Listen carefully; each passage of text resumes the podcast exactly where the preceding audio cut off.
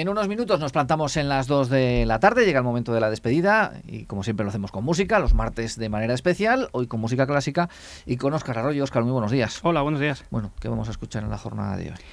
Pues hoy, un poco para terminar la temporada, vamos a, explorar los límites de, de lo que entendemos por música clásica, porque siempre cuando hablamos de música clásica decimos, bueno, ¿hasta dónde llega la música clásica? ¿En qué momento empieza y en, qué momento, y en qué momento acaba exactamente.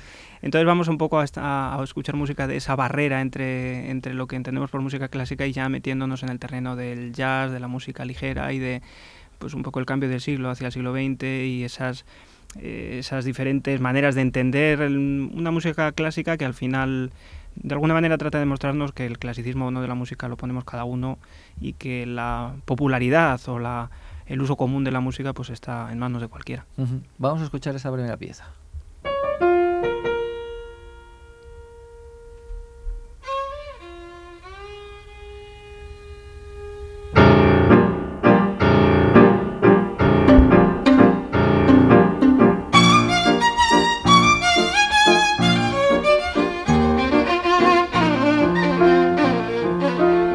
Parte de la barrera situamos a esto? Sí, esto es música de, George Gershwin, de compositor americano. Em, em, música americana, música muy relacionada con el blues, con el jazz. Em, entonces sí que eh, es una música que nace en una tradición clásica. De hecho, el violinista que estamos escuchando, no sé si algunos lo habrán reconocido, es el gran Jazz Heifetz, que hace perfectamente, maravillosamente suites de Bach, pero también hace, hacía estas cosas como propinas y como eh, en algunos de sus conciertos. ¿no? Entonces, como digo, es una música eh, que mm, termina con, con lo que entendemos por música clásica y ya da pie a una manera de entenderlo mucho más fresca. Tal vez George Gershwin en ese sentido sea uno de esos autores que están ahí en, entre uno navegando entre esos dos mundos de la música clásica y la música más popular o que se entiende jazz, bueno, ya tirando a esos, otros estilos. Sí, exactamente. De hecho, el mejor ejemplo, como bien dices, es el del jazz, porque el jazz es una música que está entre la música clásica y la música eh, popular. Hay que pensar que esa música nació como, como mezcla de las tradiciones eh, eh, musicales europeas cuando se juntó con la música de, pues, de los esclavos africanos, música popular y este, esto en la, zona de Nueva Orleans de Estados Unidos pues se coció y el resultado fue este, este tipo de música que aunque bebe sus fuentes de música clásica, pero tiene todos los elementos y todas las tradiciones y las melodías y las armonías de la música tradicional africana en ese caso y americana posteriormente.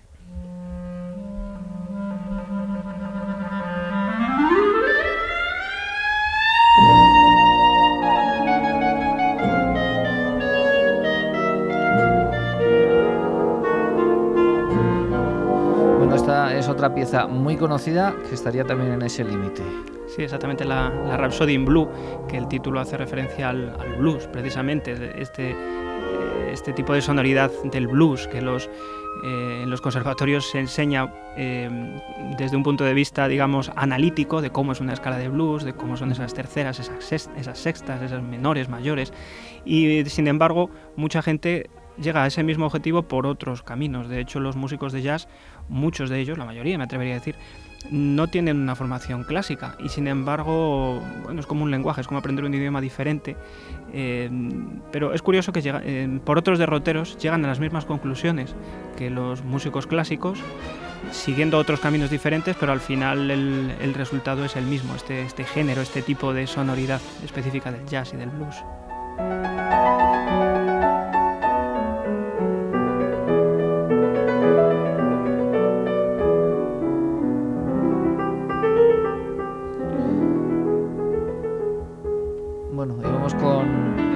Pieza más con la que vamos a terminar hoy. Esa pieza también es muy, muy conocida, presentárnosla. Sí, eh, esa pieza efectivamente está compuesta por, también por Gershwin, la incluyó en su ópera Porgy and Bess. Eh, Gershwin escribió óperas también, lo que pasa es que son óperas ya muy diferentes, casi entran en el terreno del musical, digamos. Eh, las más famosas serían Porgy and Bess y y eh, un americano en París. Y de este Porgy and eh, vamos a escuchar pues seguramente la que es la, el extracto más célebre, el Summertime, que luego se ha hecho tantas versiones, tantas eh, variaciones sobre esta obra. Vamos a escuchar una versión maravillosa a cargo del gran Louis Armstrong y, y Elia Fitzgerald pues cada uno en lo que mejor sabía hacer. Armstrong en su magnífica trompeta y Fitzgerald pues con esa voz que, que Dios le dio y que emociona de alguna manera, además sirva un poco de guiño del summertime, de este verano inminente, esperamos que llegue bien pronto.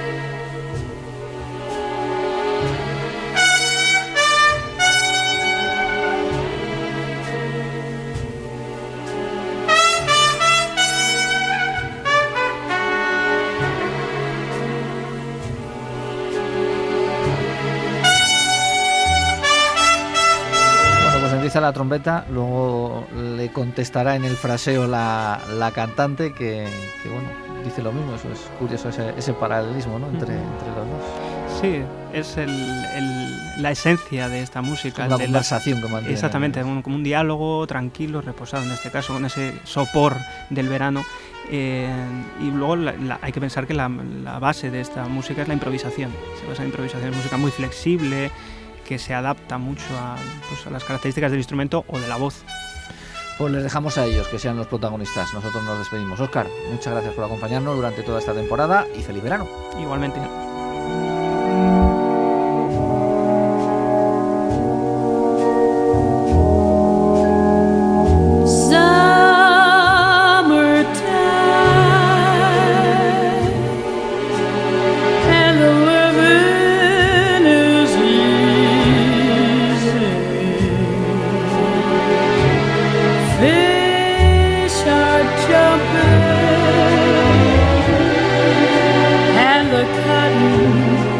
the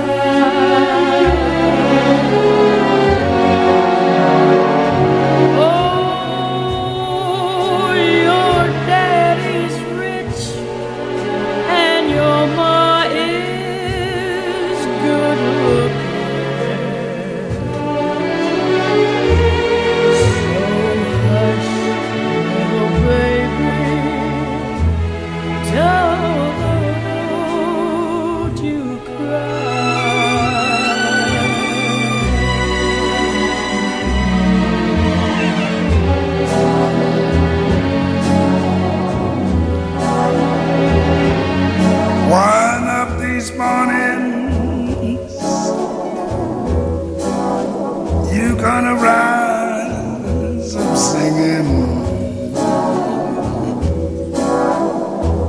Yes, you spread your wings